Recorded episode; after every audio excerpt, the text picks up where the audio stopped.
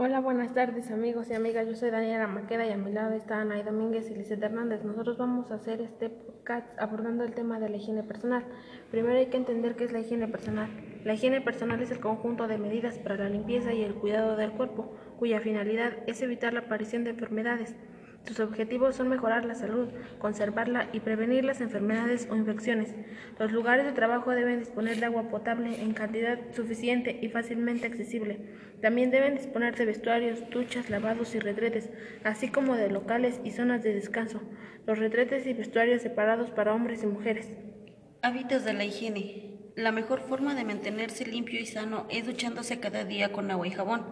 Gracias a la ducha diaria desaparece el sudor, restos de descamación, el polvo y la suciedad del exterior. Mientras se ducha, ha de prestar especial atención a pies, manos, axilas y zona genital. El cabello ha de lavarse con frecuencia, al menos dos veces por semana, y con un shampoo adecuado a cada tipo de pelo. El peine cepillo no debe compartirse y ha de estar siempre limpio, pero la higiene personal no acaba en la ducha. Las manos. Piensen en todas las cosas que ha tocado hoy, papeles, alimentos crudos, objetos, dinero, animales, etc. Sea lo que sea, seguro que ha entrado en contacto con gérmenes y las manos, sobre todo alrededor de las uñas, son uno de sus lugares predilectos para alojarse.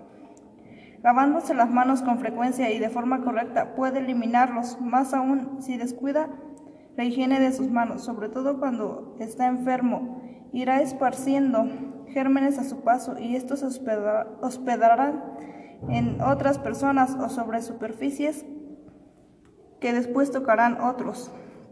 De hecho, esta es una de las principales vías de contagio del resfriado o la gripe. Por tanto, no hay duda de que lavarse las manos es la primera línea de defensa contra los gérmenes. Mojarlas solo con agua no sirve de mucho para lavarse bien las manos. Hay que utilizar agua tibia y jabón. Con el jabón en las manos, fróteselas energéticamente entre sí y sin dejar ningún rincón. Los lados de ambas manos, las muñecas entre los dedos y alrededor y por debajo de las uñas. 15 segundos son suficientes para tener las manos limpias. Cuando termine, aclárelas bien con agua tibia y en vez de restregar la toalla contra la piel, séqueselas a toquecitos con una toalla limpia o mejor aún con un papel de un solo uso. Si al acabar se aplica crema hidratante, estará ayudando a su piel a estar hidratada. Los pies y la piel. La piel han de lavarse diariamente si no se quiere padecer olores desagradables, grietas e infecciones.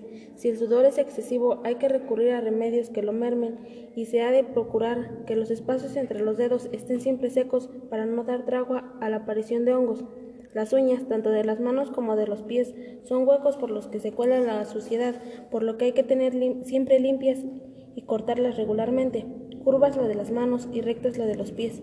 La piel no es solo nuestro envoltorio natural, además actúa como barrera que impide el paso de los gérmenes a nuestro organismo.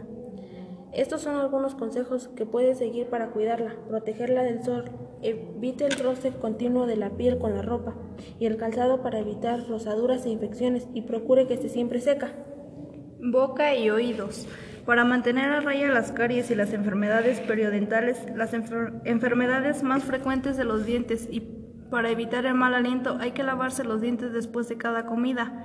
El dentrífico ha de contener flúor y se ha de usar seda dental para llegar ahí donde el cepillo no puede hacerlo, entre los dientes. El uso de colutorios también fortalece la salud oral. No comporta con nadie el cepillo de dientes, es personal e intransferible y se ha de cambiar con regularidad aproximadamente cada tres meses.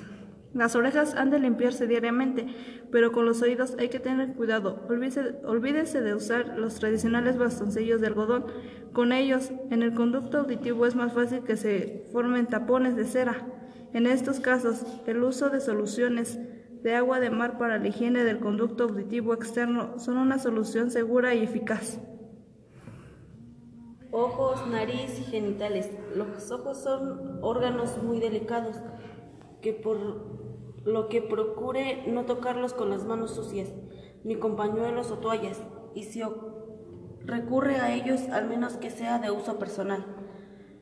No se preocupe por su limpieza, la naturaleza le ha otorgado las lágrimas con este fin. No se olvide de retirar los mocos de la nariz a diario. Y aunque el baño diario no hace daño a nadie, hay ocasiones en que las enfermedades, tratamientos o accidentes impiden que cumpla la principal norma de higiene. Aunque así sea, el aseo de los genitales no puede aviar y ha de hacerse diariamente.